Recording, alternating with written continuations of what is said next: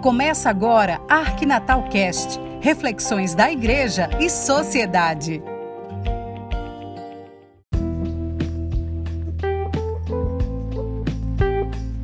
Olá, tudo bem com você? Que o Senhor nos separe do individualismo que exclui.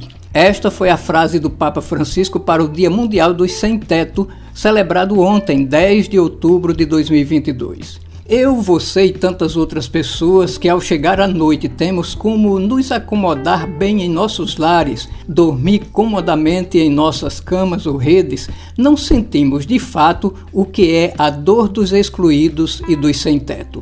O que será necessário para que surjam políticas públicas para socorrer as pessoas que desejam um lar ou um lugar para dormir, mas moram e dormem nas ruas por não terem um teto que os acolha, o Dia Mundial dos Sem Teto tem o objetivo de chamar a atenção para as necessidades das pessoas que vivem desabrigadas em suas cidades e oferecer oportunidade para que a comunidade se envolva na resposta a este problema, o desabrigo de milhares de pessoas em muitos países. No seu tweet, o Papa Francisco fez este apelo: Rezemos juntos para que o Senhor nos separe do individualismo que exclui e desperte os corações surdos às necessidades de nosso próximo. Vençamos o medo, a indiferença que mata, o cínico desinteresse que condena à morte quem está à margem, disse o Papa. Qualquer um de nós pode argumentar: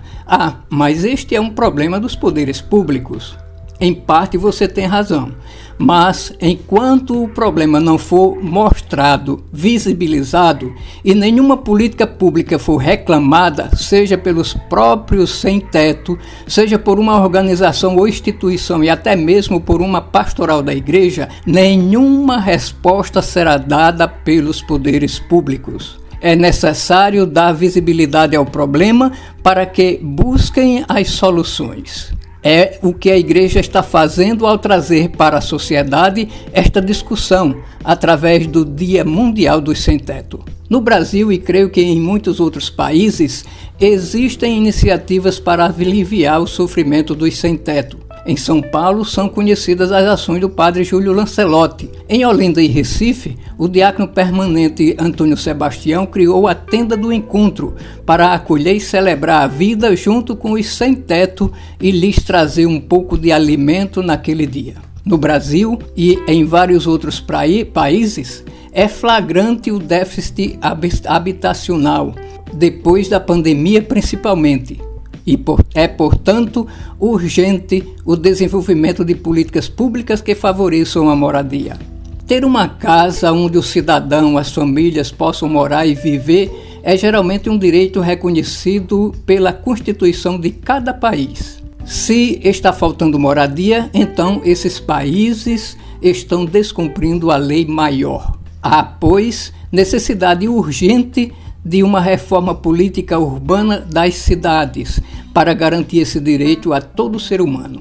É preciso dar visibilidade ao problema e cobrar soluções para que os poderes públicos possam proporcionar moradia para os sem-teto.